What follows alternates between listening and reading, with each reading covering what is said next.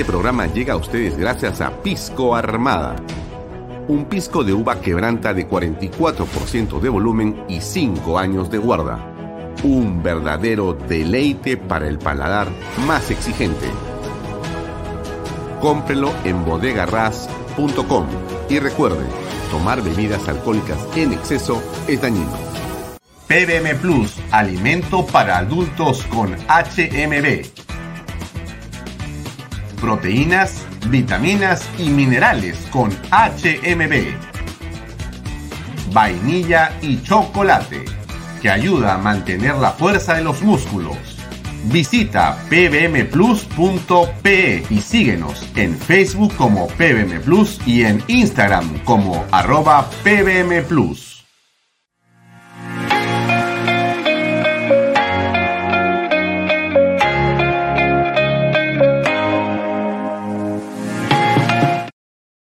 Bienvenido a la familia Sarcleti. Contamos con más de 20 años construyendo momentos especiales en más de 21 establecimientos ubicados en Lima y provincias. Tenemos la variedad de carta más grande para compartir en familia, con amigos o simplemente tomarte un tiempo para ti. ¿Estás listo para vivir la experiencia Sarcleti? ¿Qué ofrecemos para desarrollar tu industria? Lotes industriales desde 300 metros cuadrados lotes con zonificación I2 e I3, gas natural, fibra óptica, energía a media tensión, planta de tratamiento de aguas residuales. Múdate hoy a Indupark y aprovecha los excelentes beneficios. Ingresa a indupark.com.pe. Indupark, creamos desarrollo. Qué bueno, qué buen video Indupark. Gracias a Indupark, gracias a todos los auspiciadores pero Endupar que nos acompaña desde el día de hoy aquí en Canal B, el canal Bicentenario. Amigos, buenas noches. Mi nombre es Alfonso Valle Herrera. Muchas cosas para contarles el día de hoy. Nos puede ver en mis redes sociales, nos puede ver por Canal B, las redes sociales de Canal B, la aplicación, la página web canalb.pe. Salimos directo a través de expreso.com.pe y también estamos en simultáneo por canal 95 de Best Cable. Y los domingos estamos en eh, PBO Radio 91.9 FM, la radio con. Hoy día tenemos un par de candidatos que disputan su cupo para ser alcaldes en dos distritos importantes. El señor Sergio Mesa para Miraflores por Acción Popular y el señor Javier Cipriani por el partido Avanza País en el distrito de San Isidro. Vamos a conversar con ellos in extenso el día de hoy. Comencemos simplemente por recordar eh, lo que habíamos comentado ayer al principio del programa y era esta estupenda presentación de Carlos Aña, un video corto de dos minutos, pero que creo que pone un tono interesante y distinto a lo que puede ser simplemente una propuesta o una reflexión en medio de la política nacional. Se las pongo y después continuamos con algo que también les quiero compartir. Ahí va.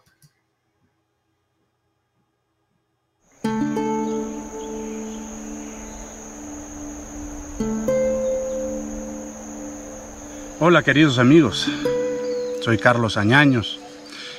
Kunan punchami rimachkani, brain manta, ancha kusijam kachkani, alguien warmikunawan, alguien harikunawan. Y feliz de hablarles desde un lugar que seguro muchos escucharon, pero algunos no se atreverían a venir.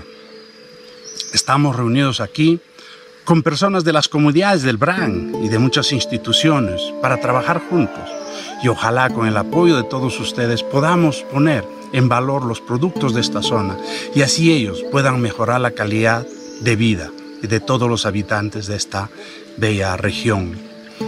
En medio de esta turbulencia política que vivimos en Perú, lo primero que me gustaría es que los peruanos podamos unirnos y juntos trabajemos para cambiar las necesidades urgentes de las personas que viven en estos bellos parajes, pero olvidados por muchos y por muchos años.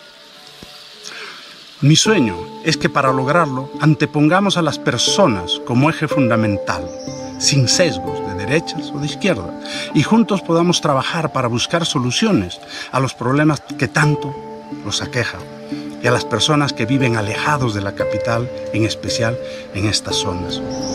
Este día es de gran aprendizaje para mí y con mucha alegría les hablo desde el Brain, Ayacucho, que tiene un significado e interpretaciones malas, como sangre, droga, dolor, trata, violencia, violación, olvido, desidia, terrorismo, etcétera, etcétera, etcétera.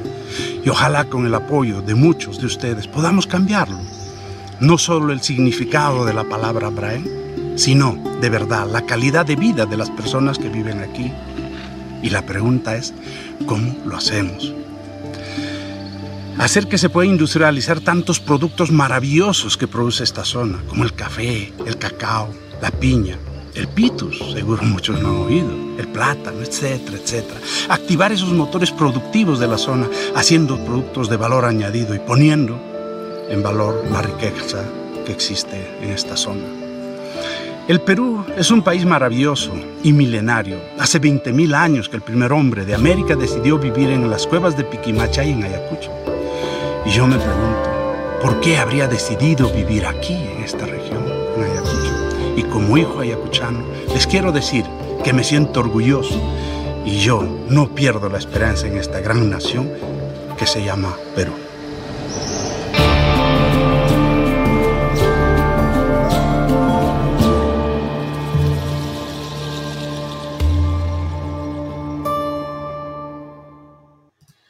Para la reflexión sobre lo que pasa en el país, sobre la coyuntura política de nuestra patria y sobre lo que implica ver las cosas por un momento desde otra perspectiva.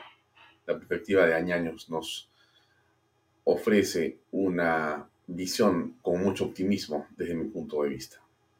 Le habla de Indupark, que nos acompaña desde hoy en Canal del Canal de Bicentenarios, un auspiciador más que se suma a los patriotas que apoyan un medio como este. ¿Qué es Indupark? Déjenme presentarlo en un minuto y medio, por favor. Llevamos más de 30 años promoviendo el desarrollo en el sector inmobiliario e industrial, logrando una sólida comunidad de negocios dentro de un ambiente seguro, moderno y responsable.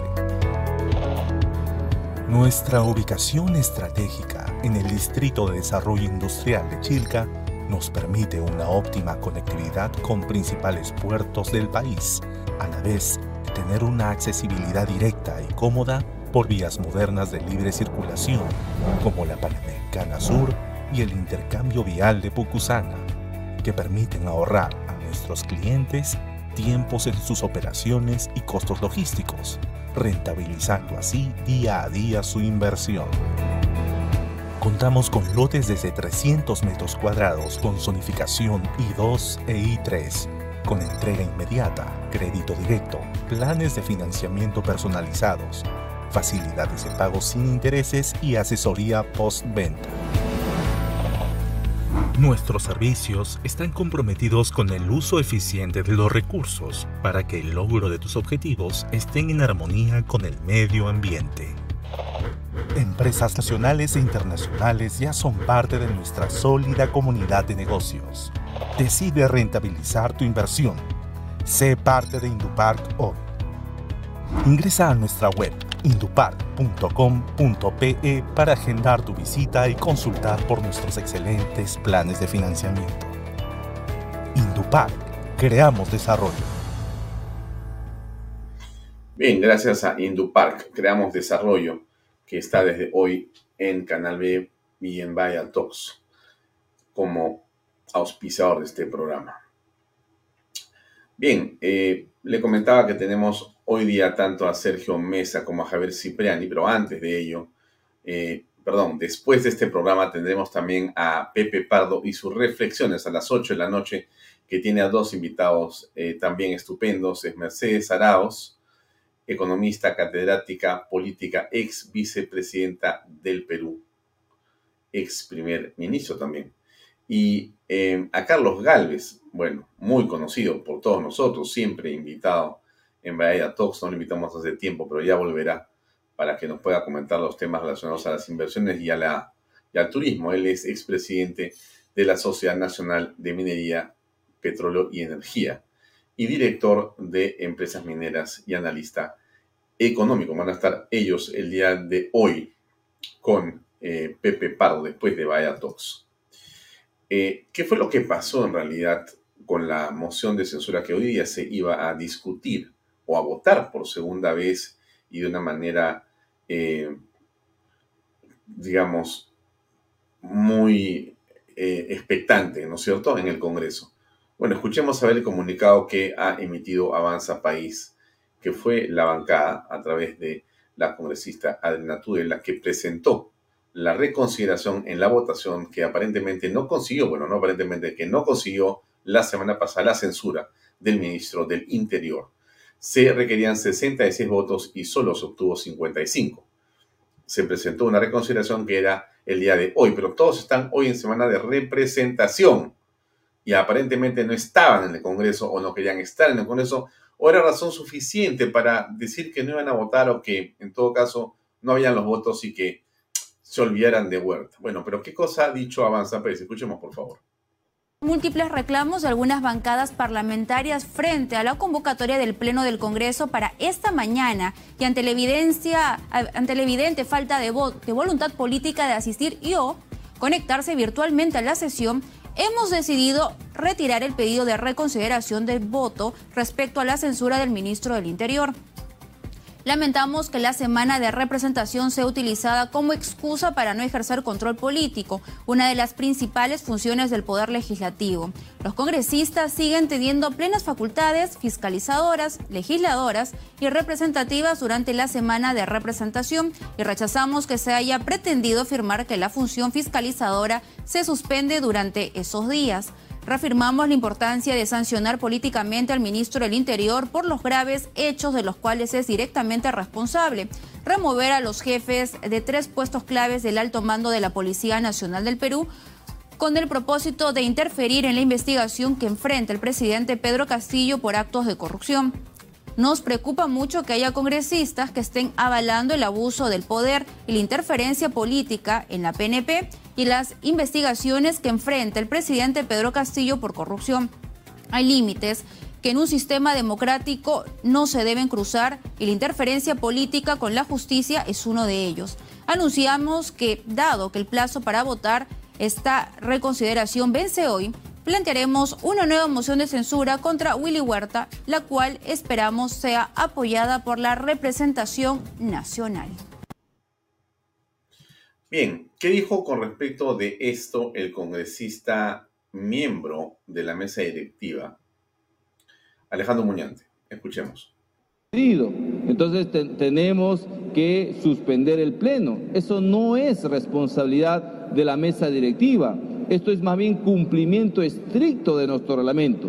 Mal haríamos nosotros de no hacer caso a, un pedido de reconsideración y mal haríamos nosotros también de no dejar sin efecto una sesión cuyo pedido ya ha sido retirado. Entonces, no veo por dónde exista una responsabilidad de parte de la mesa directiva. Yo más bien en todo caso exhortaría a nuestros colegas congresistas que están mencionando esta posibilidad de censura que le den una revisada al reglamento y vean si estas decisiones han sido o no fundamentadas. Claro. Bueno, si, ellos, si la bancada de Avanza País tiene a bien presentar una nueva moción de censura contra el ministro, por reglamento también se sabe, ¿no es cierto?, que tendría que presentarla sobre nuevos hechos, no sobre los mismos que ya han sido materia de una votación. O sea, eso también hay que aclarar. Si ellos desean presentar una nueva moción, tendrían que argumentar su moción en nuevos hechos. Eh, si bien es cierto, eh, hay un reglamento que establece ciertas normas, eh, el cuestionamiento de los, de los parlamentarios en su mayoría va por el tema de haberse convocado un pleno en una semana de representación donde difícilmente e incluso se podían comunicar en algunos casos. Yo sé. Y a pesar de eso, el Congreso de la República insistió con la convocatoria al pleno y solamente la retiró luego que Avanza País retiró la reconsideración. Es lo que corresponde, es lo que corresponde. Es decir, a ver, el reglamento, el abre la posibilidad de que en caso de existan este tipo de pedidos, ¿no? donde existan estas urgencias o emergencias, eh, se puede convocar a plenos extraordinarios y dentro de la semana de representación también. Nosotros somos congresistas 24/7 los, eh, las, las cuatro semanas del mes, o sea, no es que el día de la semana de representación estamos exentos de cualquier pleno extraordinario. Por ejemplo, puede darse algún asunto de, de excepcionalidad en nuestro país y por supuesto que tenemos que reunirnos. Bueno, es evidente que el congresista Muñante tiene la razón y también avanza país. Aquí no entendemos en realidad a estas alturas qué es lo que está ocurriendo con el Congreso de la República, que frente a un hecho eh, de una enorme preocupación, que es la actitud y la responsabilidad del ministro Huerta, en lugar de censurársele, simplemente se deja el tema de lado. Y se justifica ello diciendo que se tiene que bajar al norte o al sur o que yo me muevo hacia mi provincia en varias horas en bus o de una manera o de la otra y que no tengo tiempo de estar votando. La responsabilidad del Congreso de la República no solamente es representar, no solamente es legislar, sino fiscalizar. Y esto que estamos hablando, es decir, la censura del ministro Huerta, es la obligación del, del Congreso de la República, que es la fiscalización ¿Por qué es que no lo están haciendo? Bueno, seguramente, como han dicho los eh, congresistas y la bancada de Avanza País, van a insistir en una nueva moción de censura. Y solamente conseguirán los votos para que ésta se admita a debate. Pero ¿habrá los votos para censurar? Porque algo está ocurriendo en las bancadas. Algunos siempre se enferman, pero siempre se enferman. Si usted revisa la actitud eh, o la salud, mejor dicho, de ciertos congresistas, usted va a descubrir que históricamente siempre que hay votaciones que son trascendentes, esos congresistas desaparecen. Y de bancadas que usted ni se imagina, o sea, no de la, el oficialismo, sino de la oposición. Ojo, ojo, los tenemos recontra chequeados y ya publicaremos sus nombres. Pero ese es el tema que está aquí finalmente en la preocupación de todos nosotros. ¿Por qué es que no hay una decisión del Congreso para actuar de manera contundente en la fiscalización?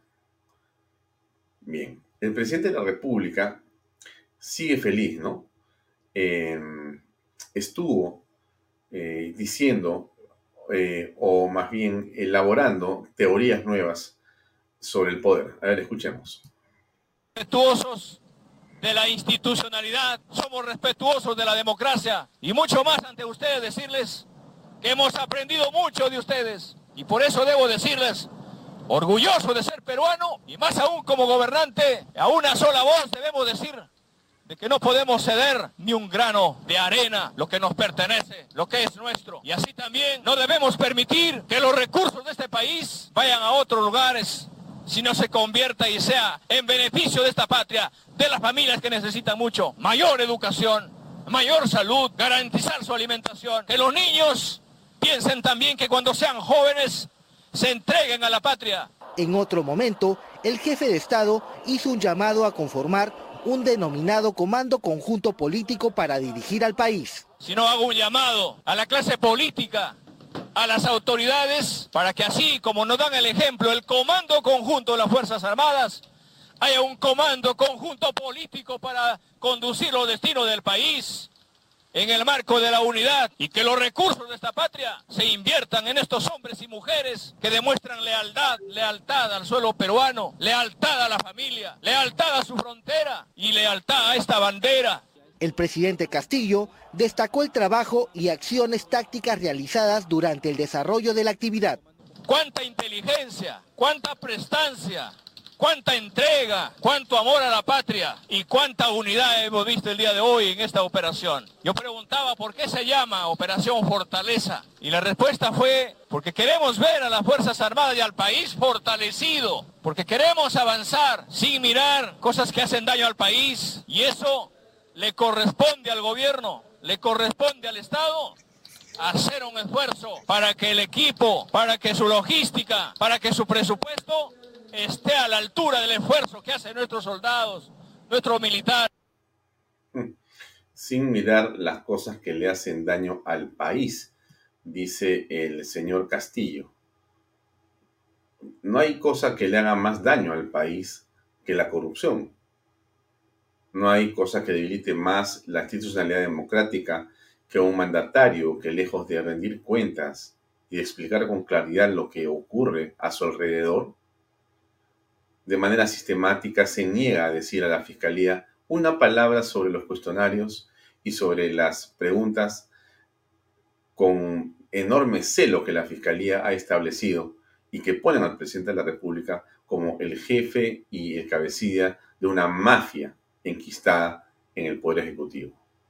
Malas el presidente cuando en vez de ser él el que exhala transparencia, lo que en el fondo hace es huir de los interrogatorios de la prensa independiente, huir de los interrogatorios del Congreso de la República y hacer todo lo que está a su disposición para obstaculizar la labor de la Fiscalía y de la policía que está investigando.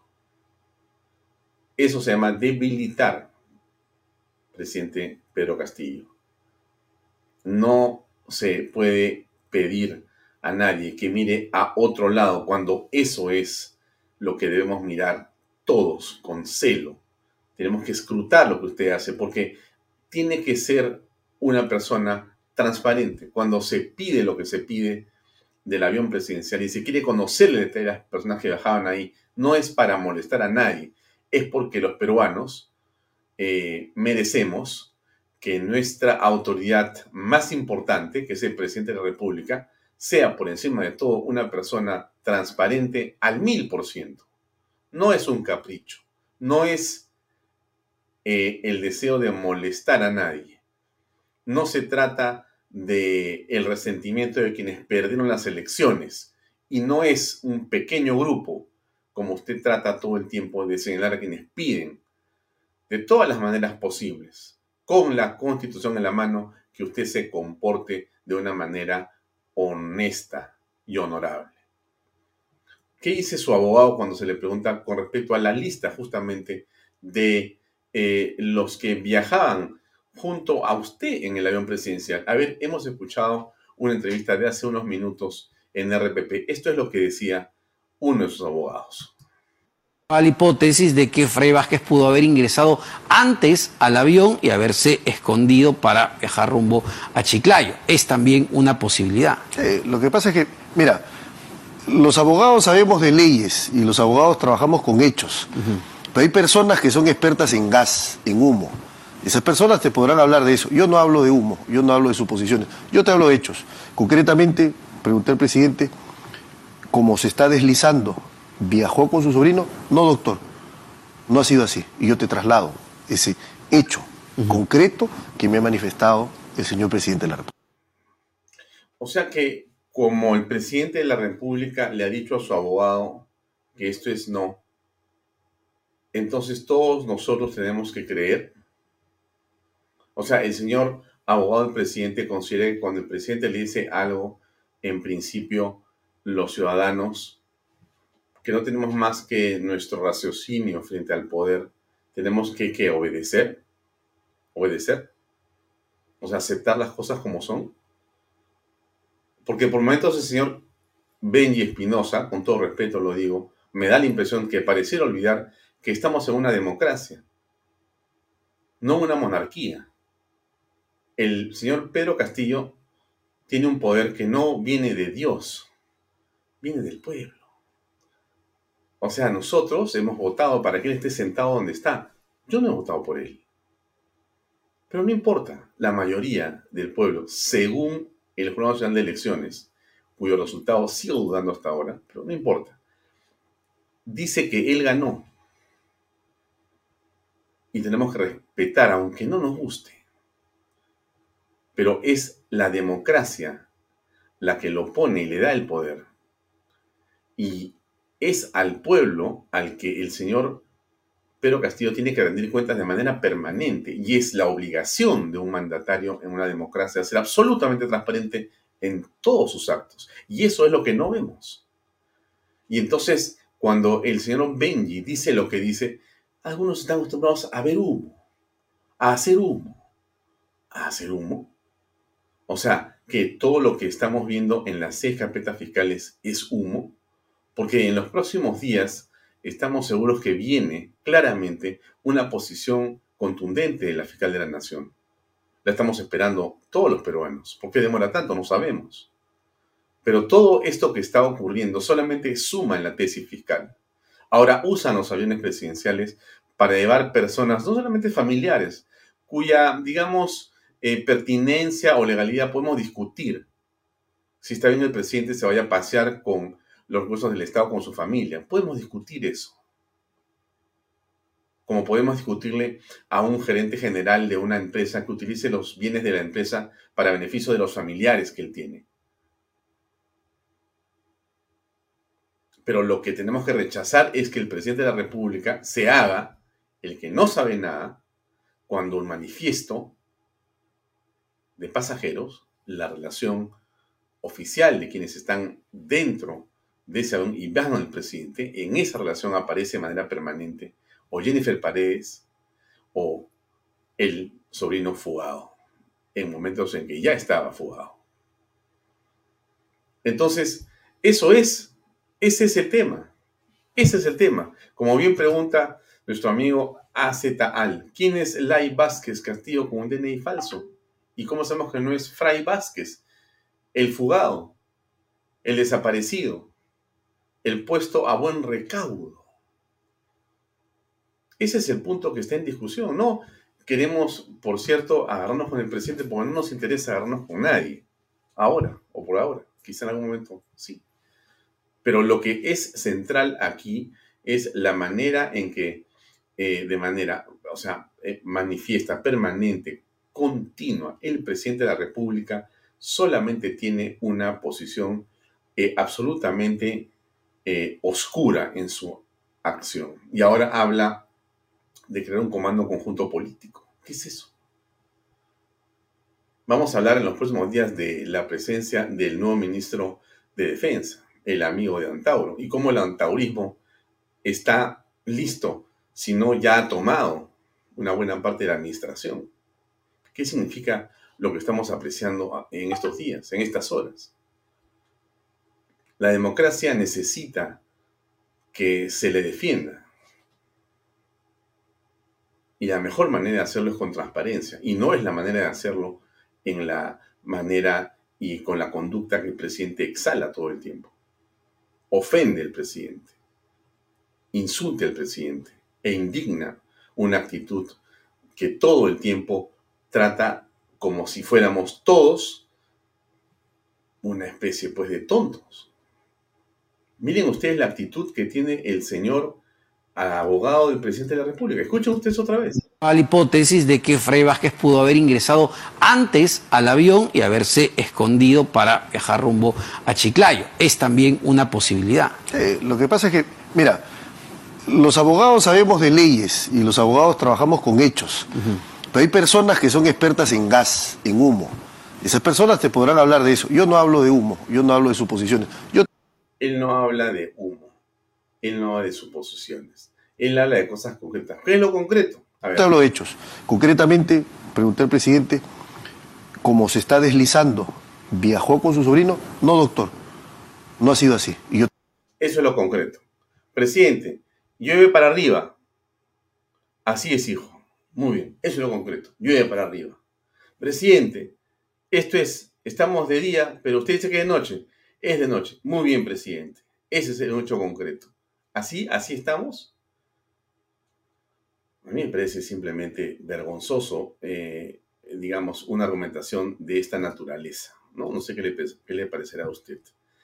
Le pongo algo de Indupark 30 segundos para cambiar un poco de aire. ¿Qué ofrecemos para desarrollar tu industria? Lotes industriales desde 300 metros cuadrados, lotes con zonificación I2 e I3, gas natural, fibra óptica, energía a media tensión, planta de tratamiento de aguas residuales. Múdate hoy a Indupark y aprovecha los excelentes beneficios. Ingresa a indupark.com.pe. Indupark, creamos desarrollo.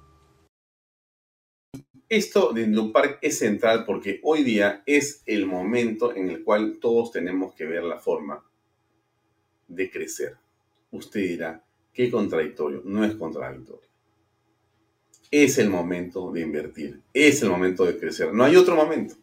Pero no tenemos plata. Bueno, esto es pues justamente el reto del momento es la creatividad. Y así como mucha gente eh, está tan preocupada que decide salir del Perú corriendo, hay otros que creemos que es el momento de quedarse en el Perú luchando e invirtiendo. Lo Indupark es un tema central, son 30 años de experiencia en el rubro inmobiliario industrial, ubicación estratégica en el distrito de Chilca, conectividad y ahorro, porque en realidad eh, usted puede ahorrar por todos los accesos directos y cómodos que le ahorran tiempo y costos. Lotes de 300 metros, lo cual es una cosa fantástica porque generalmente la industria o los parques industriales le ofrecen a uno espacios bastante más grandes que esos. Planos y simétricos para que usted pueda aprovechar al máximo el terreno. Puede pagarlo en seis meses sin intereses y hay excelentes planes de financiamiento y créditos directos. Y entrega inmediata, facilidades logísticas y asesoría postventa. Yo sinceramente le recomiendo pensar en indupark.com.p, ingrese ahí, indupark.com.p y benefícese con eso. Termino con eso, nada más. Este, vamos con la entrevista con el candidato eh, Mesa y con el candidato Cipriani. Dos candidatos, uno en Miraflores por Acción Popular y otro eh, por San Isidro, por el partido Avanza País. Se las recomiendo ambas. Las entrevistas, por favor. El programa llega a ustedes gracias a Pisco Armada. Un pisco de uva quebranta de 44% de volumen y 5 años de guarda.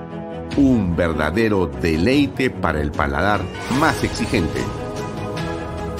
Cómprelo en bodegarras.com y recuerde, tomar bebidas alcohólicas en exceso es dañino. PBM Plus, alimento para adultos con HMB. Proteínas, vitaminas y minerales con HMB. Vainilla y chocolate, que ayuda a mantener la fuerza de los músculos. Visita pbmplus.pe y síguenos en Facebook como PBM Plus y en Instagram como arroba PBM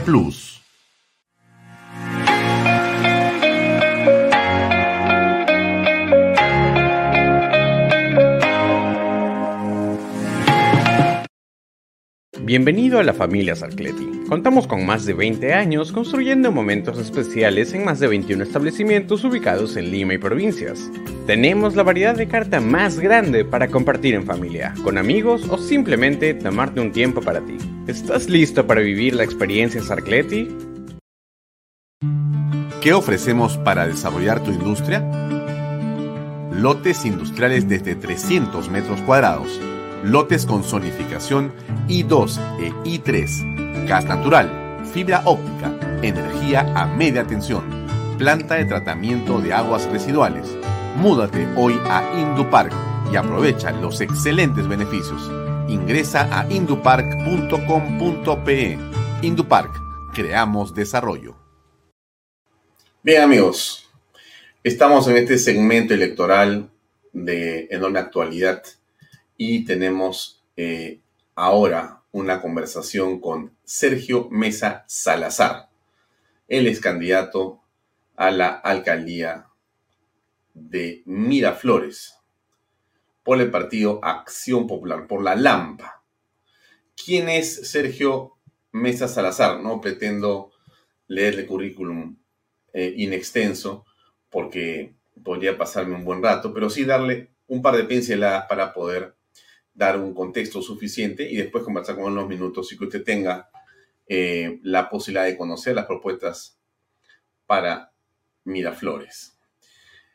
Estudió en el Colegio Santa Margarita, es abogado por la Universidad de Lima, cuenta con dos maestrías, es máster en planificación territorial y gestión ambiental por la Universidad de Barcelona y máster en acción política, fortalecimiento institucional y participación ciudadana por la Universidad Francisco de Vitoria de Madrid. Tiene una amplia experiencia laboral también en la parte pública. Ha estado en la Municipalidad de Miraflores a los 23 años como coordinador del programa de jóvenes entre 1996 y 99. Después, entre el 2003 y 2006, fue secretario general y durante la gestión del alcalde Jorge Muñoz del 2011 al 18 fue su gerente municipal. Estamos con Sergio Mesa Salazar, que ya está con nosotros aquí conectado. Sergio, ¿cómo estás? Buenas noches. Buenas noches, Alfonso. Muchas gracias por esta entrevista. Mira, estaba viendo eh, tu plan de eh, gobierno, lo que propones para Miraflores. Hay un extenso tema desde la visión, desde, digamos, las emergencias, la movilidad urbana, el desarrollo urbano, el desarrollo eh, humano, la salud, las mascotas, la cultura, el turismo, etcétera, etcétera, etcétera. Bueno, yo comenzaría por preguntarte, ¿qué mejorarías de lo que hizo Jorge Muñoz? Que es el alcalde con el cual tú has trabajado, ¿no?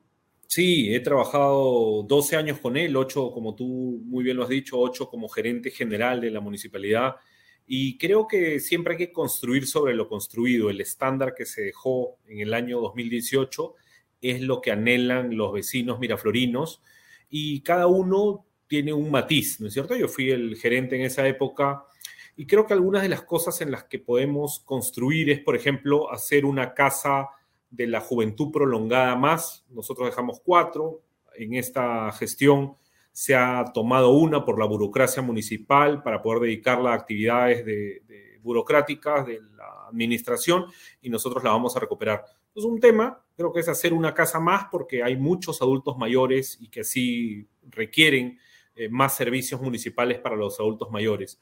Algo que quedó pendiente en la gestión anterior fue el puente peatonal y para ciclistas que una Miraflores con Barranco a la altura de la bajada de Armendaris. Es uno de los temas también que quisiera ejecutar durante los siguientes cuatro años. Un, proyecto muy interesante también es el proyecto que tiene que ver con la, el Parque Alberto Andrade sobre la vía expresa. Y nuestra propuesta es muy realista. Son 100 metros de techado de la vía expresa a la altura del Parque Reducto y la Avenida Benavides para tener un nuevo espacio público que será el Parque Alberto Andrade. Y algunos temas que tienen que ver con salud. La salud a raíz de la pandemia es un tema que se ha revalorado por los vecinos. De repente antes los miraflorinos no lo veían como un tema importante por parte de la municipalidad, pero ahora cualquier persona con la que uno conversa o en los focus group que hicimos antes de la campaña salió como segundo tema de preocupación después de la seguridad ciudadana la salud. Y nosotros estamos planteando el modelo de la Municipalidad de San Borja que ha tenido tanto éxito, que es la clínica de la familia. A través de un convenio con Salud y el Ministerio de Salud, poder mudar a la clínica de la familia que se construirá en el barrio de Santa Cruz los consultorios de estas dos entidades para que los vecinos puedan eh, ser atendidos de manera gratuita. Gratuita entre comillas, porque los vecinos o pagan un seguro de salud o tienen su seguro del CIS, además de los vecinos que son atendidos en seguros privados. Y entonces los vecinos podrán ser atendidos en este espacio municipal en una infraestructura de primer orden por los médicos de las dos entidades, porque ahora los servicios que reciben los vecinos que acuden a estas entidades del Estado no son, digamos, en las mejores condiciones y Miraflores puede poner una infraestructura para que los vecinos puedan ser atendidos como ellos lo requieren. Entonces son algunas cosas que podemos poner a disposición de los vecinos y ser ejecutadas de manera realista en estos cuatro años que vienen, ¿no? Además de algunas otras cosas que podremos conversar en los siguientes minutos. Ah, eh, de muchas maneras, Miraflores representa un espacio de atracción para el turismo. Y entonces es obvio, por lo tanto, eh, el peligro que se cierne sobre esos turistas por las olas de las mafias delincuenciales que azotan toda la ciudad de Lima. Obviamente Miraflores está en el centro de ese ojo delincuencial. Eh, ¿Cómo piensas enfrentar esto? Las ideas en general que escuchamos son cámaras de seguridad, más motocicletas eh, y en general una vinculación mayor con la Policía Nacional y fortalecer el serenazgo. ¿Por ahí viene lo tuyo o hay algo más que nos puedes contar?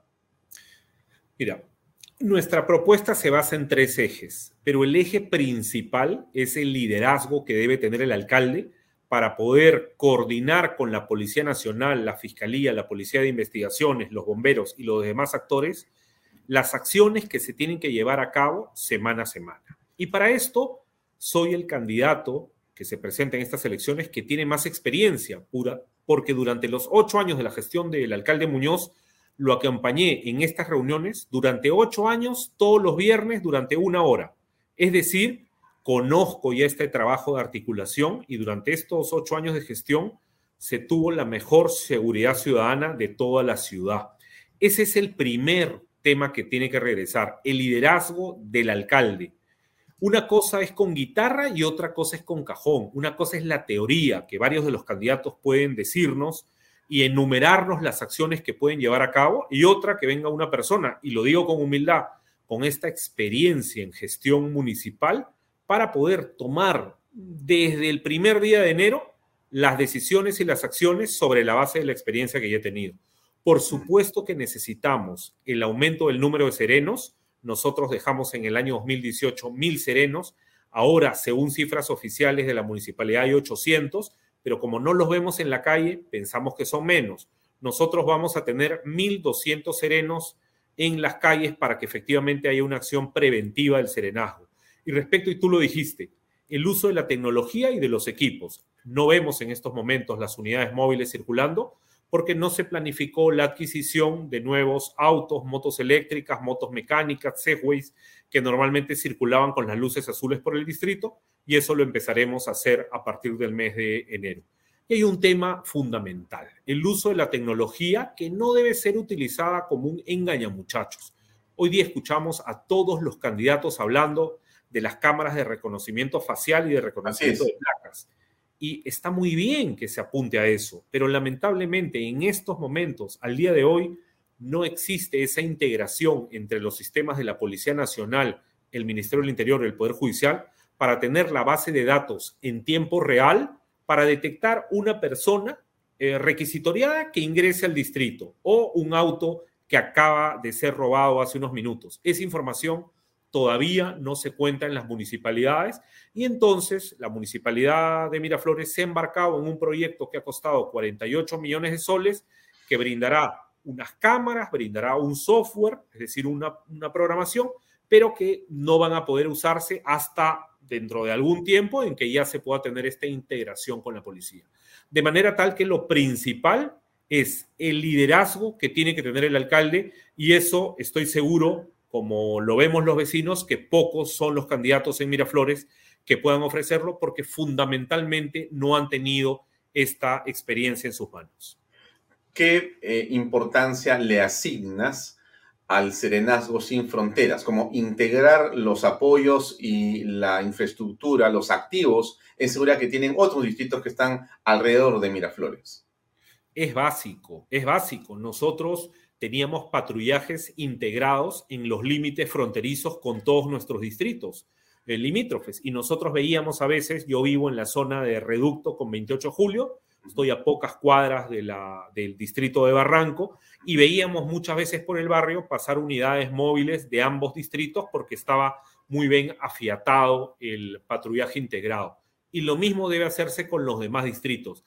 Los distritos no son pues una isla. Lo básico, lo fundamental es poder tener las mejores relaciones con los distritos para que las fuerzas de seguridad preventiva, que son el serenazgo, puedan sumarse. Pero además, la participación de la Policía Nacional y la colaboración que la municipalidad pueda tener con la Policía Nacional es básica, nosotros eh, hicimos, tuvimos una activa colaboración con la policía.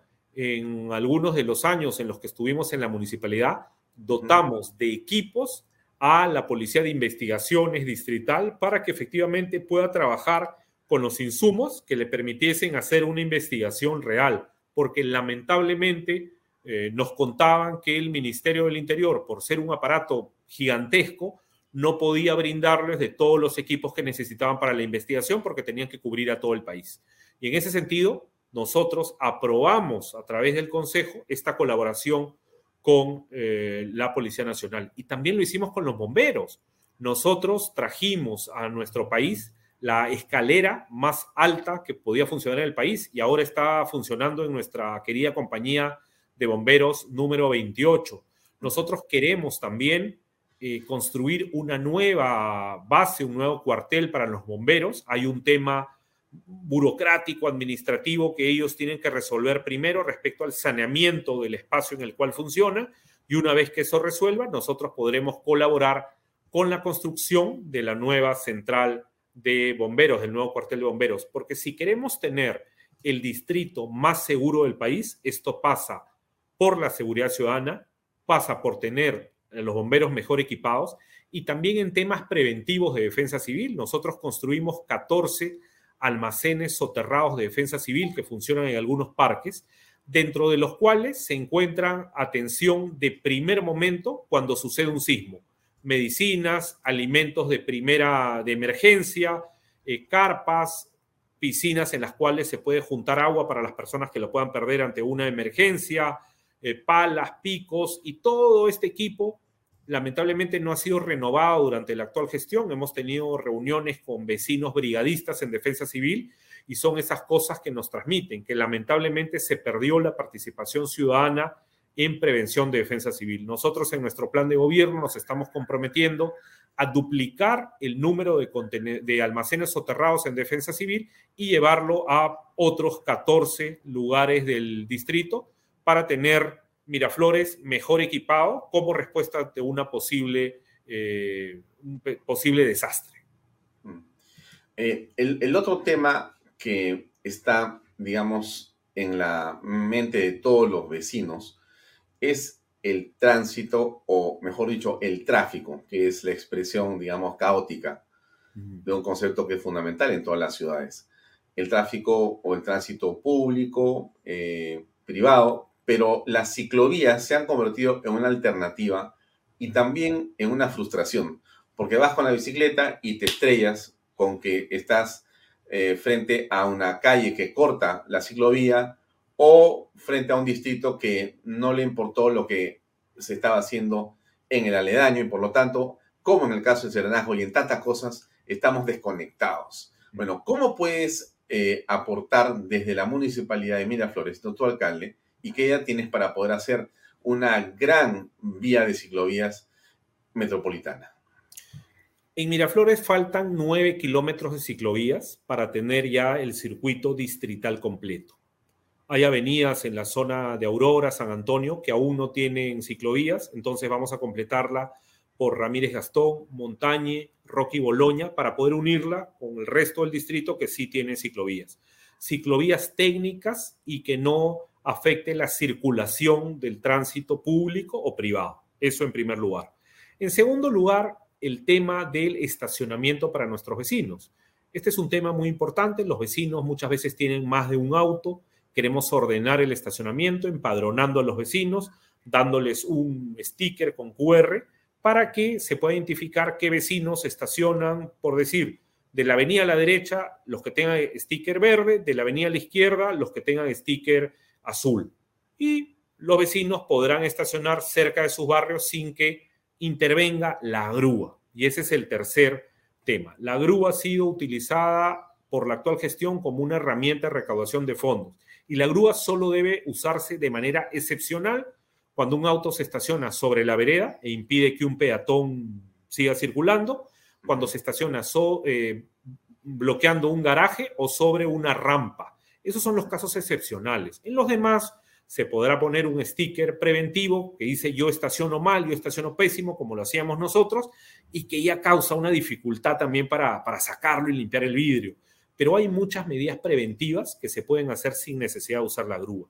Otro, otro ejemplo de lo que vamos a hacer para disminuir este tráfico pesado al interior del distrito es poner a, a disposición de nuestros vecinos dos buses eléctricos para que tengan rutas que se crucen en el centro de la ciudad y que puedan circular por todo el distrito, que los vecinos sepan el horario a través del aplicativo de la municipalidad y puedan tomarlo para ir a hacer sus trámites, sus compras por el distrito sin necesidad de utilizar su auto. Tú sabes que nosotros dejamos esto planificado, entregamos los buses en el mes de diciembre, pero lamentablemente los buses no tuvieron este fin. Entonces la municipalidad cuenta con dos buses subutilizados. Nosotros vamos a, comprar dos buses más eléctricos en este caso y ya tendríamos un urbanito para Miraflores con cuatro buses a disposición de nuestros vecinos. ¿Y hasta qué hora o en qué horas va a funcionar? Pues en las horas en el que el vecino lo necesite y no en las horas del burócrata o del empleado público. Tú sabes que hay servicios el día de hoy la municipalidad los abre solamente en el horario del burócrata. Por ejemplo, las casas del adulto mayor no abren los sábados o domingos, solo abren horario de oficina. Y si el adulto mayor vive solo y quiere el sábado en la noche, en la tarde, ir a ver una película con otros de sus amigos que viven también solos, ¿por qué no lo puede hacer en la casa del adulto mayor? O adultos mayores que vivan solos los domingos y puedan reunirse para almorzar con otros amigos adultos y no quieran ir a su casa necesariamente. Pues nosotros vamos a poner a disposición de nuestros vecinos estos servicios en los horarios que los vecinos lo requieran. Por eso hablaba del bus si el último espectáculo, la última película de cine acaba de noche, diez y media, once de la noche, pues sabemos que nuestro urbanito dentro del distrito debe funcionar hasta esa hora, pasar por el Centro Cultural Ricardo Palma esa hora, para que los vecinos que han ido a ver nuestros espectáculos en el Centro Cultural, pues tomen su urbanito, vayan hasta su casa sin necesidad de llevar los autos.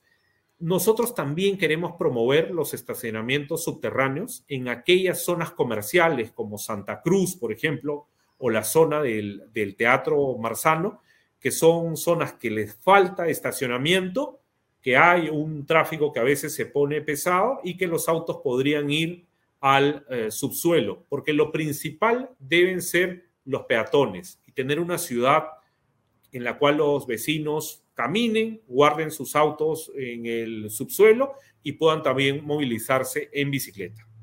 Mm. Para terminar, este, Sergio, em, la, digamos, gestión municipal más visible ha sido la del alcalde Jorge Muñoz, que no pudo concluir por las razones que conocemos. Em, bueno, pero ¿cuál es tu juicio crítico sobre la gestión justamente del alcalde de Lima?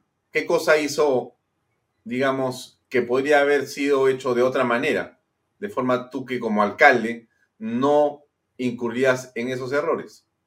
Yo creo que, el error, y siendo autocrítico de la gestión en Lima, fue la comunicación. Debimos comunicar mejor esas acciones que se estaban haciendo, más de mil obras que ha hecho el alcalde Muñoz. Eh, Pasamayito lo dejó muy avanzado, seguramente se va a entregar Pasamayito que une eh, Comas y San Juan del Urigancho en las próximas semanas y es una obra iniciada y más de la mitad de la obra se hizo por el alcalde Muñoz. Eh, la continuación del Metropolitano que une Independencia con Caraballo también es una obra del alcalde Jorge Muñoz. El Teatro Segura que se acaba de inaugurar hace dos semanas.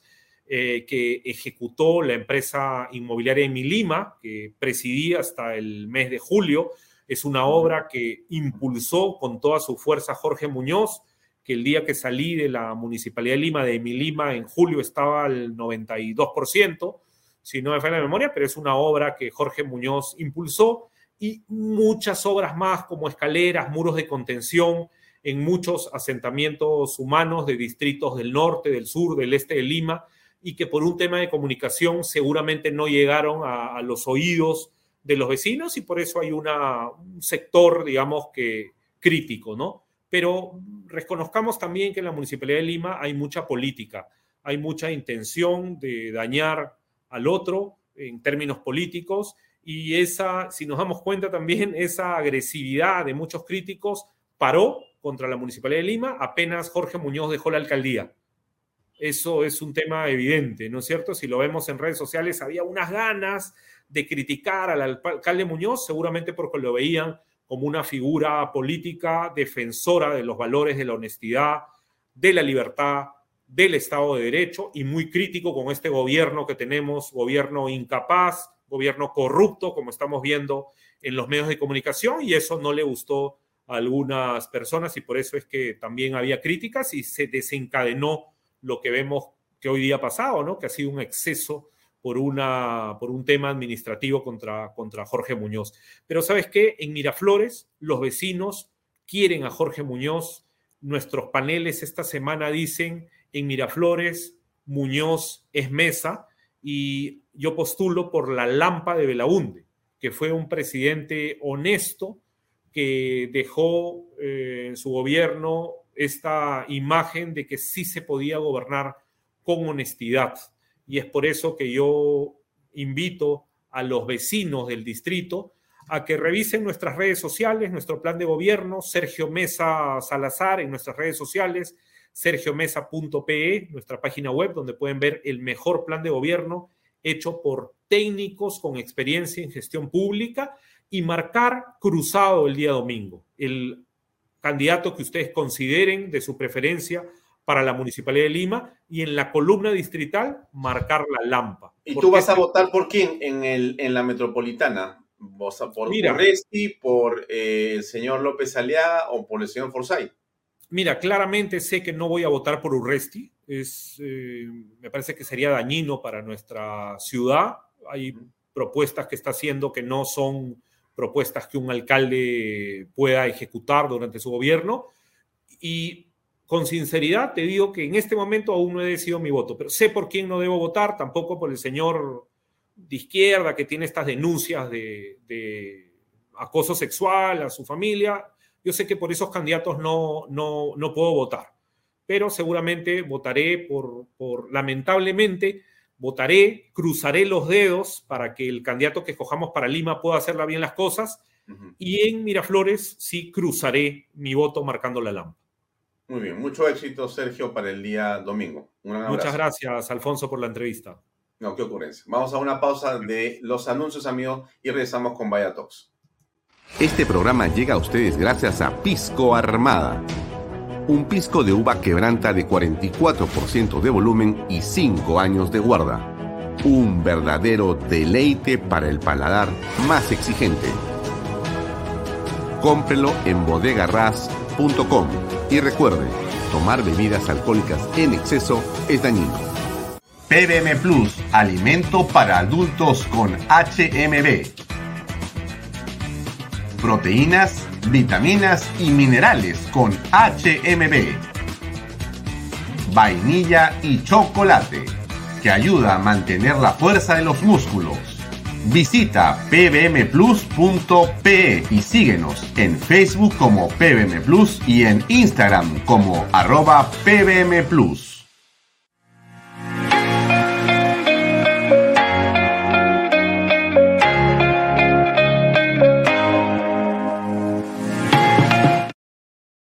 Bienvenido a la familia Sarcleti. Contamos con más de 20 años construyendo momentos especiales en más de 21 establecimientos ubicados en Lima y provincias. Tenemos la variedad de carta más grande para compartir en familia, con amigos o simplemente tomarte un tiempo para ti. ¿Estás listo para vivir la experiencia Sarcleti? ¿Qué ofrecemos para desarrollar tu industria? Lotes industriales desde 300 metros cuadrados lotes con zonificación I2 e I3, gas natural, fibra óptica, energía a media tensión, planta de tratamiento de aguas residuales. Múdate hoy a Indupark y aprovecha los excelentes beneficios. Ingresa a indupark.com.pe. Indupark, creamos desarrollo.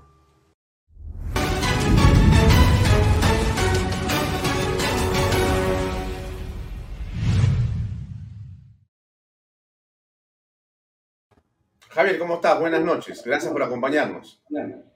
Gracias a ti, Alfonso. Buenas noches, queridos televidentes. Eh, muy agradable la invitación.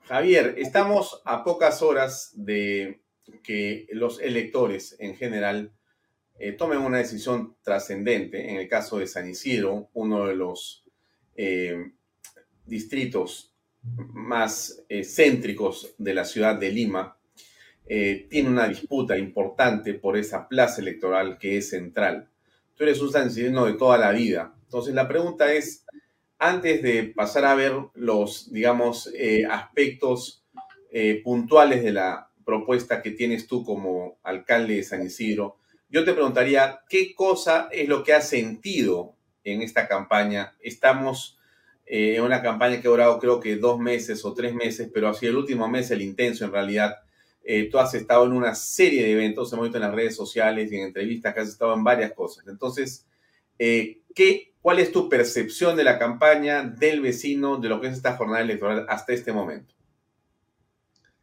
Eh, Alfonso, efectivamente, pues nos conocemos hace un montón de años y seguramente, igual que a casi todos los vecinos de San Isidro, les ha sorprendido mi presencia. ¿Qué es lo que he sentido? Lo que he sentido es, eh, al principio, un poco de incomodidad, no lo voy a negar. Eh, la falta de experiencia, como en cualquier actividad. Es igual que cuando haces deporte y sales a correr, al día siguiente te duele la espalda o te duelen las piernas.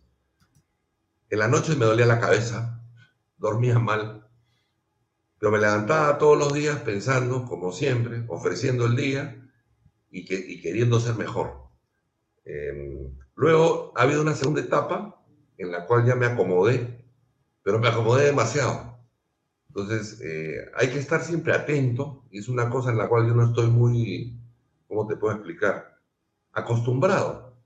Eh, a mí en la vida profesional siempre me ha ido bien. ¿En qué sentido? En que yo soy una persona atenta, soy una persona amable. cuando alguien me pide un favor, siempre lo hago, ¿no?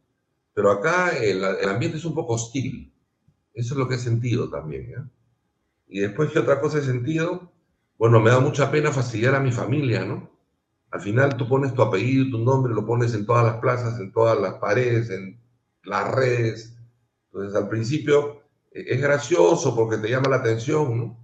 Pero a esta edad ya has logrado un montón de cosas, entonces lo único que no quieres hacer es incomodar. Una anécdota bonita. Mi nieto, Cristóbal, el hijo de Verónica, ese papá para alcalde entonces, cuando va a la bodega y ve los letreros, se quiere sentar conmigo en todos lados. Es un cariño que lo tenía, pero es una anécdota, pues no sé qué sentido eso. Y ahora que estoy más tranquilo que agua de tanque, como se dice, ¿no? He hecho un esfuerzo bárbaro. Mm. Ahora, eh, las campañas son aparentemente eh, un emprendimiento personal.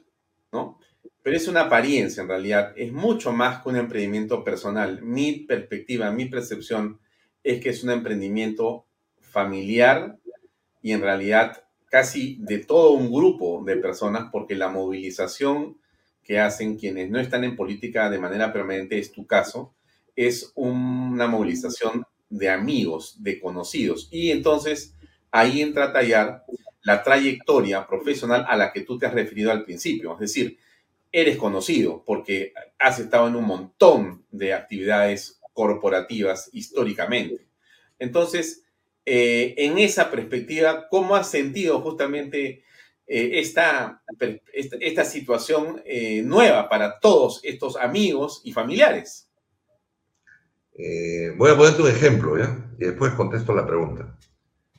en el año 2002, ungen a Juan Luis como cardenal. Entonces la familia, toda la familia, se involucra y todos viajamos a Roma. Y estuvimos en el aula magna Pablo VI y conocimos a, su santidad, el santo Juan Pablo II. Fue toda una experiencia, por supuesto, ya te puedes imaginar, ¿no? De esto hace 21 años, más o menos, ¿no? 21 años menos, ir a Roma, todo muy bonito. Pero Juan Pablo estaba vivo, y estaba delante de uno, muy cerca además. Entonces terminó la ceremonia, eran 44 nuevos cardenales. Bergoglio se ordenó cardenal antes que Juan Luis, pero Bergoglio y después Cipriani. Terminó la ceremonia y nos dio una charla el Papa a todos los familiares de los cardenales. Y nos dijo algo que quizás lo traigo a colación porque tiene que ver con lo que me acabas de preguntar. Nos hizo sentir la responsabilidad de ser familiares directos de un cardenal. Nos involucró en la transmisión del mensaje directo de, Dios a la sociedad. Somos parte de un colegio cardenalicio, ustedes son los familiares directos de los príncipes de la iglesia. La verdad es que hasta ese momento yo no había entendido muy bien, sí sabía que era el arzobispo de Lima y que era el cardenal primado del Perú, pero no entendía mi responsabilidad. Te dan una responsabilidad. En este caso, cuando yo acepto entrar a este juego político, me invitan amigos, me comunico a Juan Luis, comunico a mi esposa, son las personas que tengo más cerca, ¿no? Y entonces me dicen, mira, eh, yo soy amigo de todas las personas que se atreven a hacer sus emprendimientos. Si tú crees que puedes ayudar, si tú crees que puedes ser bueno, tú crees que puedes ser un ejemplo para la sociedad en San Isidro, para adelante. Entonces, a partir de ahí, formar los equipos. Eh, tú sabes que he hecho mucho deporte y tú sabes que he sido entrenador incluso desde joven he dirigido a gente como el Chino Vázquez, como Raúl Duarte, como Eduardo Airaldi. No solamente jugué con ellos, los dirigí también. Pero no es nada fácil, por si acaso, ¿ah? entrar a un camarín donde un señor tiene 20 años más que tú de edad y tienes que llamarle la atención. Armar equipos tiene una peculiaridad. Hay que saber escoger a los mejores. Los mejores, ¿en qué sentido? Tienen que ser mejores que tú moralmente, profesionalmente, idóneos. Las mesas tienen cuatro patas. Bueno, las empresas y este tipo de aventuras, este tipo de eh, especial de coyuntura, requería de gente joven, pero también requería balancearla con gente de experiencia. Eh, me comuniqué con gente en España, me, comuniqué con gente amiga que tengo en Alemania, eh, me comuniqué con mucha gente. La Fundación Ortega y Marañón ahora, eh, el, el Stiftung, ¿cómo se llama? Konrad Adenauer, me comuniqué con la otra parte del hemisferio. Llamé acá a Buenos Aires a unos amigos, conversé incluso contigo en algún momento. Claro. Conversé con José Ricardo Stock del programa de alta dirección de la Universidad de Piura, con Ludwig Mayer, con José Revilla, con mis jefes anteriores. Les dije, ¿qué les parece? ¿Me pueden ayudar? Bueno, todo el mundo encantado. En el programa de alta dirección, un profesor me dijo, tienes pasta para ser político. Tengo 67 años. ¿Cómo va a tener pasta para ser político? Pero en fin, mi papá ya se había atrevido de eso antes. ¿ah? Mi papá fue uno de los fundadores de la, de la democracia cristiana en Latinoamérica. Entonces, nuevamente, todo muy bonito, todo muy agradable, pero comienzas a sentir un peso. ¿ah? Ahora, ya ahora está todo más ligero, estoy mucho más tranquilo, estoy casi seguro que voy a ganar, eso es lo que siento. Ya gané. Mi abuelo, mi nieto me dice papá para alcalde. Estoy contento, estoy tranquilo. Muy bien. Eh, para quien no sepa, aunque es difícil no eh, relacionarte con Juan Luis Cipriani, eh, pero Juan Luis Cipriani es tu hermano.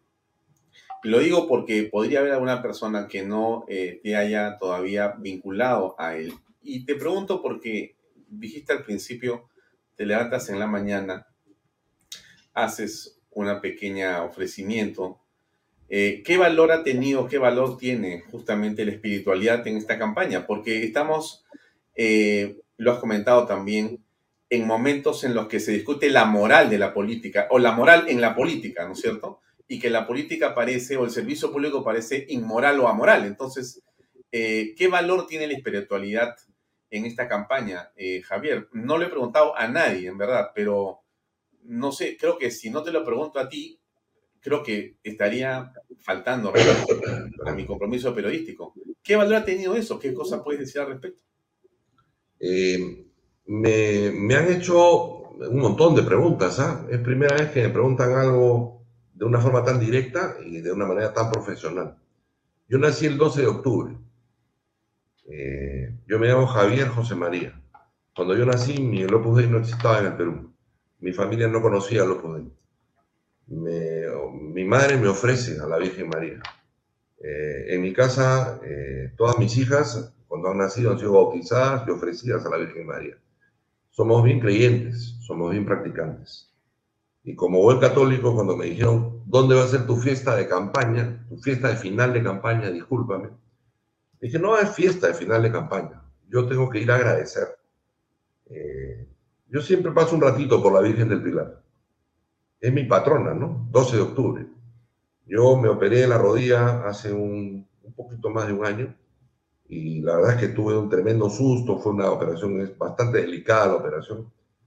Y estaba en Madrid, ¿no? Entonces ofrecí ir a visitar a Zaragoza, a la Virgen María, a la Virgen del Pilar.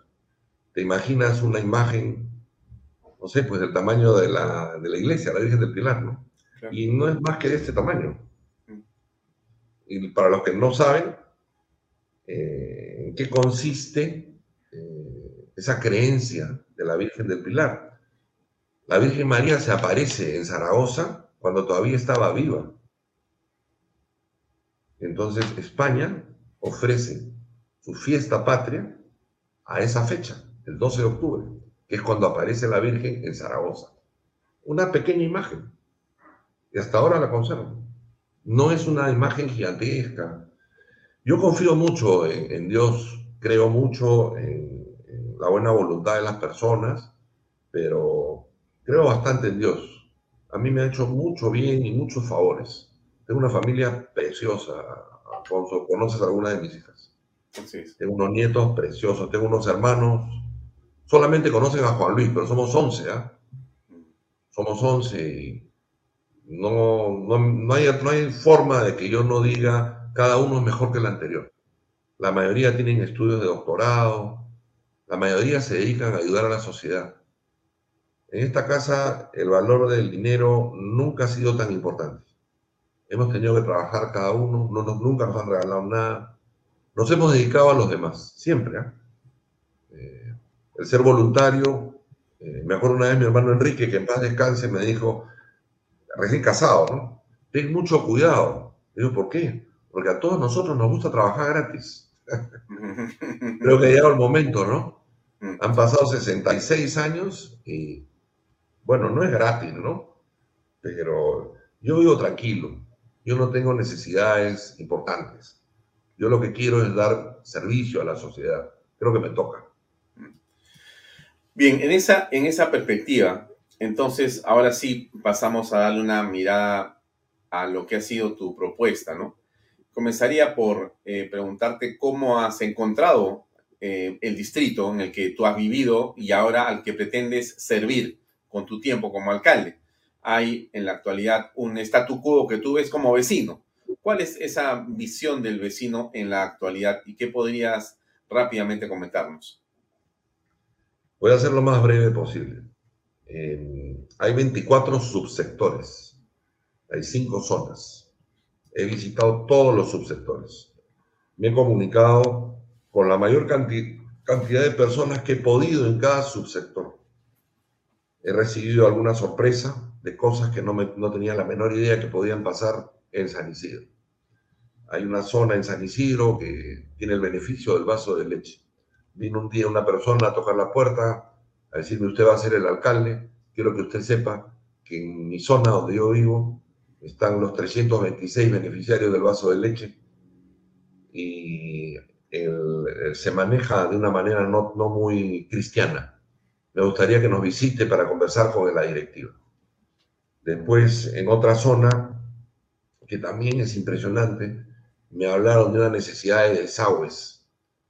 Después, hay zonas que son bastante favorecidas y poco solidarias.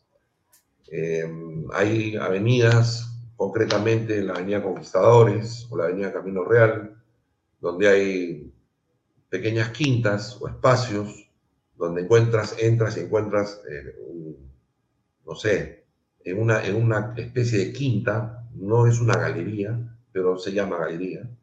Habían unos 30 puestos, ¿no? La mayoría vendía comida. Me comí un menú de 12 soles. Nunca me imaginé que existía un sitio así. Es que no, no lo menosprecio, sino que Yo no tenía idea que eso existía en San Isidro. Después eh, pasé la zona bonita de San Isidro, la zona de Camino Real, la zona de Conquistadores, las tiendas de marca. Eh, hablé con mi amigo Julio Mendaris, hablé con Adolfo Perret, hablé con un montón de gente. O sea, no he hablado con cuatro, he hablado, pues, no sé, con 400. No se puede simplemente dejar un foco grupo a un grupo de profesionales para que me digan qué está pasando en el distrito. Yo, yo tenía que vivirlo encontrado unos espacios fabulosos para poder ayudar, pero fabulosos. ¿eh? El distrito devuelve más o menos al, por ejercicio 50 millones de soles al fisco y todos los años suben un promedio de 7% por habitante, por unidad familiar, disculpa. ¿Qué quiero decir con esto? Que hay un espacio para favorecer a las personas que, están, que tienen necesidades entonces, he hecho un estudio con el programa de alta dirección de la Universidad de Piura de los distritos vecinos y del propio distrito en los últimos cinco años. Y hay un espacio, hay un espacio de solidaridad. Entre 20 y 30% se puede ayudar por año. De esos 50 millones, yo creo que se pueden favorecer entre 6 y 7 millones al año. No es un montón de plata, es un hecho. Eh, estuve, como te dije, pasando una buena temporada en Madrid y me quedé maravillado de una señorita, señora, que se llama Marisabel Díaz Ayuso. Caramba, qué tal potencia, qué tal discurso, qué conocimientos. Eh, asistí a una conferencia en la que se llamaba Inversión es igual a ahorro. Y comenzó diciendo, puede ser ahorro, puede ser inversión. Pero se sacan las máscaras todos, sacan todas las sillas al, al patio y Madrid se comienza a mover, porque vamos a ser la capital del mundo, porque tenemos que mejorar, porque Madrid no puede cambiar en sus tradiciones, porque Madrid puede ser el ejemplo para el mundo. Esto hace ya dos años más o menos, ¿no? Y me he quedado sorprendido de, la potencia de ese mensaje. La he venido siguiendo. Este, he conversado con el director para América Latina de la Fundación Ortega y Marañón antes Ortega Gasset. Justamente su primera obra de ellos fue la, eh, editar la enciclopedia Pasa, correcto. Entonces lo visité y me dijeron, mira, Latinoamérica, 2 más 2, educación. Acá no es que vamos a regalarle plata a nadie. Yo no fui por plata, fui para aprender. Mi papá siempre me había hablado que había estado en su época en España conociendo a esta gente. Pasé, me tomé una foto con el señor Ortega y Gasset. Eh, por ahí tengo la foto. Y bueno, aprendí. Aprendí el baño de humildad que hay que darse todos los días cuando te paseas por zonas donde todavía hay bastantes necesidades. Es increíble, ¿no? Estamos a un paso del abismo. Tenemos que ser solidarios. Este país tiene que dar un giro, tiene que dar un cambio. No hay otra forma. ¿Quiénes conforman el país? Los gobiernos locales. ¿Quiénes conforman los gobiernos locales? Las personas, las unidades familiares. los conglomerados de familias formamos los distritos. Los distritos vecinos, La Victoria, Magdalena, Jesús María, Lince, Miraflores. Yo no puedo estar en disputas con el alcalde vecino. ¿Qué ejemplo es ese? Es como si yo andara peleando todo el día con mi mujer o con el vecino. Bueno, está pasando por si acaso, ¿no? No es mi casa, pero está pasando. Entonces, ha habido una pandemia, ha habido una crisis en el mundo, y eso hay también otra experiencia. Yo he trabajado con los japoneses también, ¿te acuerdas en NEC? ¿Te acuerdas de esa época de los radioenlaces? Sí, claro. Yo aprendí mucho de ellos, y ellos dicen siempre, crisis igual oportunidad. Estamos ante una oportunidad brillante. O terminamos de una vez por todas con la izquierda, o la izquierda termina con nosotros. Hay que apoyar, hay que ser valientes. Este es el momento. Eh, bueno, pero ahí estamos descubriendo a un Javier Cipriani más político. Por eso te han dicho en el PAD que tienes una vena política o un potencial político, pero eso implica tomar decisiones y avanzar en una dirección determinada. Ahora, no sé hasta qué punto, ¿no? Porque desde el punto de vista de eh, digamos, el municipio, ¿correcto? No sé, ¿tú cómo aprecias em, la labor que hay que hacer políticamente allí? Mira, el alcalde tiene que estar presente y la presencia hoy día tiene miles de formas, ¿no? Eh, eh, si vengo, vengo de ese mundo de la tecnología, eh, he aprendido un montón. yo no usaba mucho mis redes, porque la verdad es que no las necesitaba. Sí, hablábamos con mucha gente, me pedían informes, me pedían visitas de campo, me pedían estudios de mercado, me pedían cosas técnicas, ¿no? ¿Cuántos, cuántos megas? me puedes ayudar a conseguir fibra óptica, etcétera. Eh, los radioenlaces es una historia que creo que tenemos en común en algún momento, con alguna comunicación que hemos tenido con, entre nosotros dos, por un, por un soporte que hubo que realizar en, una, en un momento de, de mi vida profesional.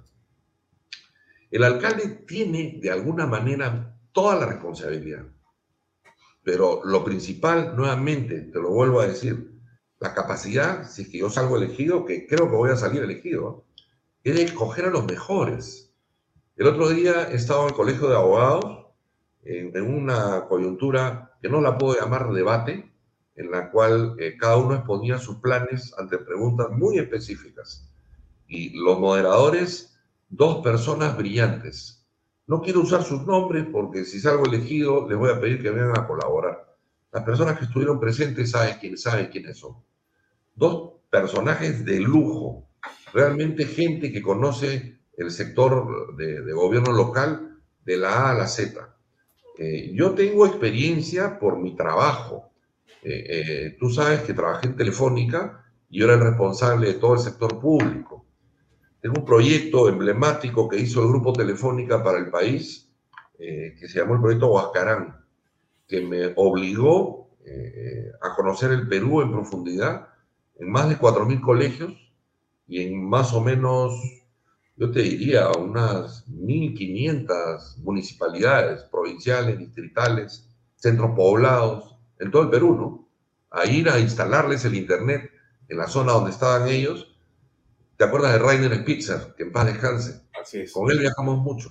Habían zonas en, en Loreto, por ejemplo, donde no llega el Internet, pues no hay forma, ¿no? La selva se come todo, ¿no? Entonces había que hacer acuerdos con Electro, Electro Medio Oriente, Electro Oriente. La, Electro Medio Oriente creo que se llama, no me acuerdo.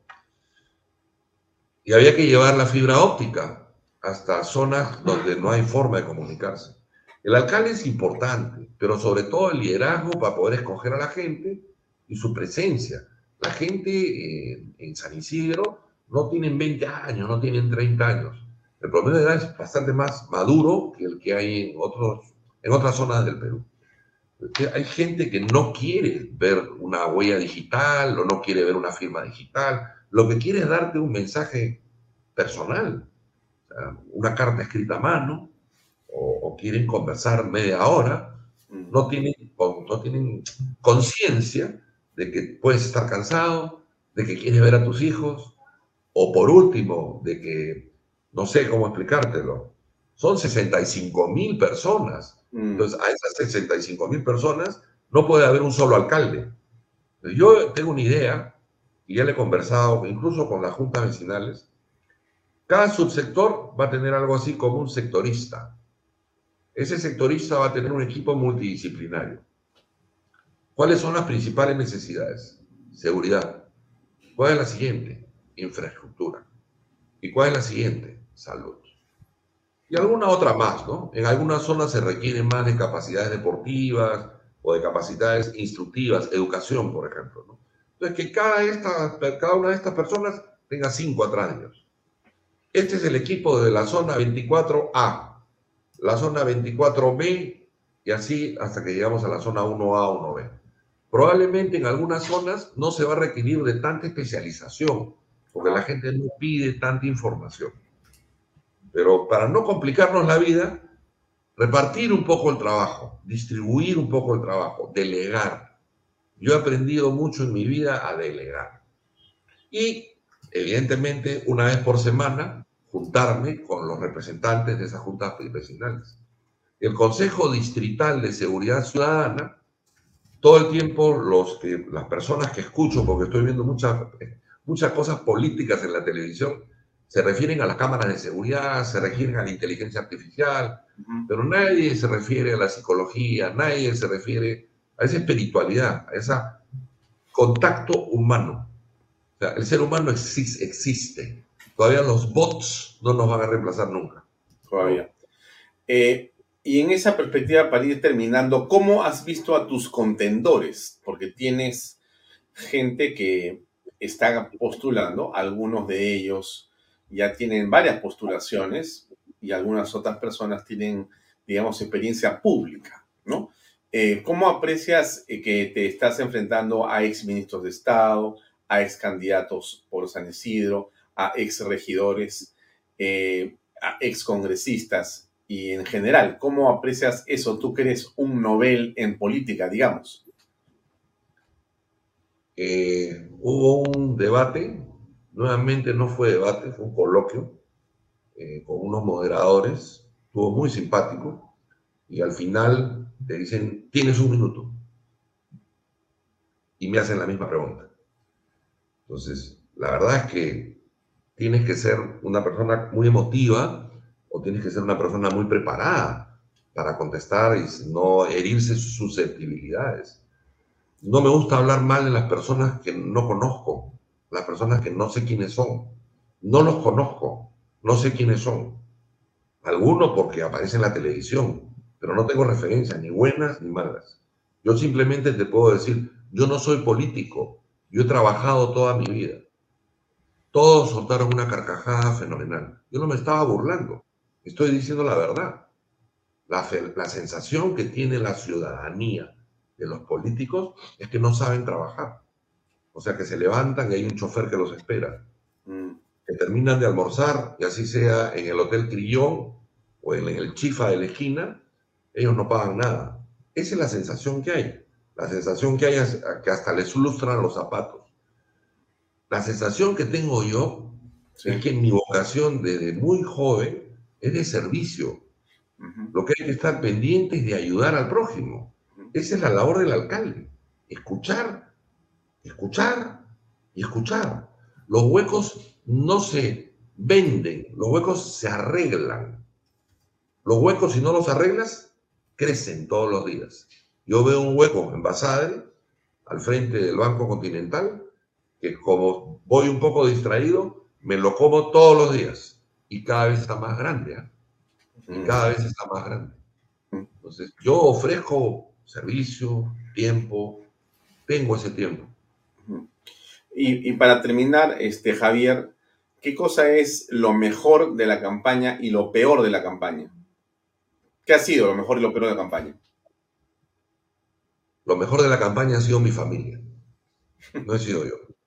Yo tengo que pedir disculpas a Maggie, a mis cuatro hijas, a mis hermanos, incluso a Juan Luis, de haber robado su tiempo, de haber usado el apellido. Porque definitivamente lo expones. Entonces te puedes exponer, puedes cometer algún error. No, nadie es perfecto. ¿Qué me ha llamado la atención? La forma en la cual se comportan las personas y que exponen a sus familiares y que no tienen currículum. Lo tenía pensado, pero te lo voy a decir. No iba a decírselo a ti, lo tengo pensado hace tiempo, no lo he dicho.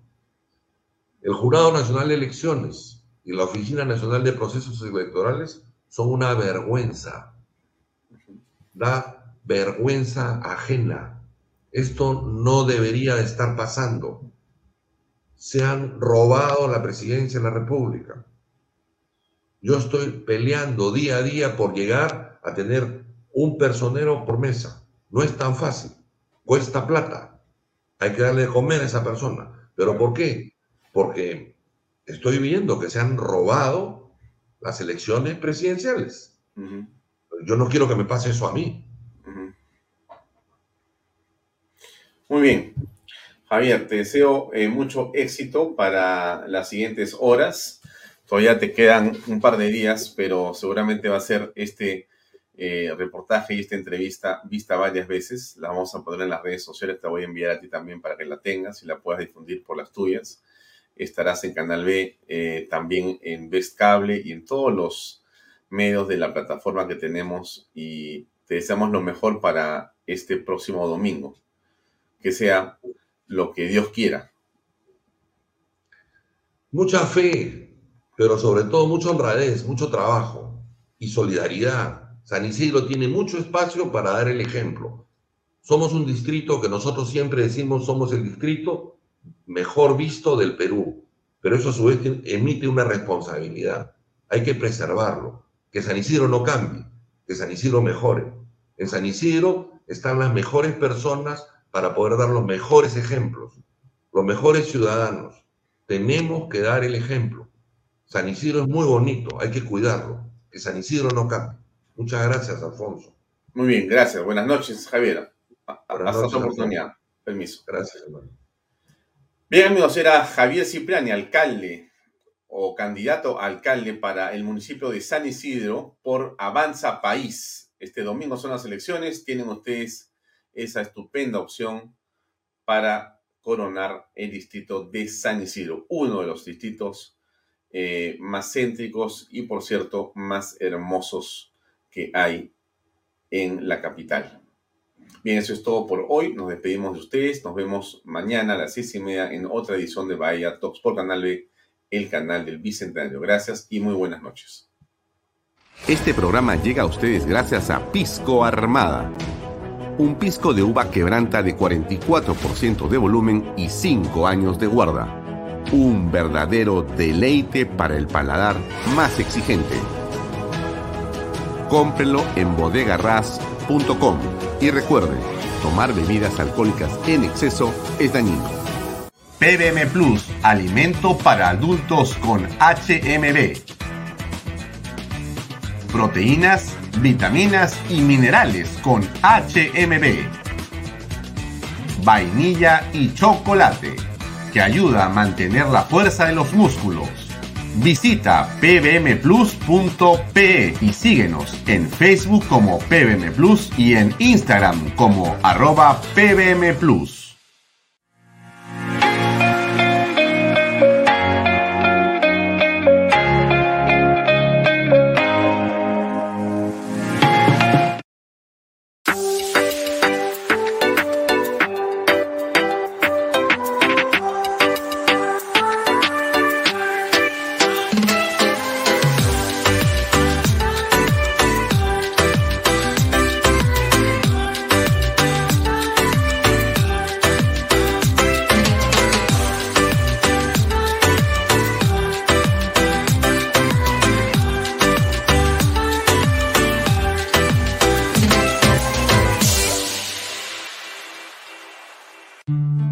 Ofrecemos para desarrollar tu industria? Lotes industriales desde 300 metros cuadrados, lotes con zonificación I2 e I3, gas natural, fibra óptica, energía a media tensión, planta de tratamiento de aguas residuales. Múdate hoy a Indupark y aprovecha los excelentes beneficios. Ingresa a indupark.com.pe. Indupark, creamos desarrollo.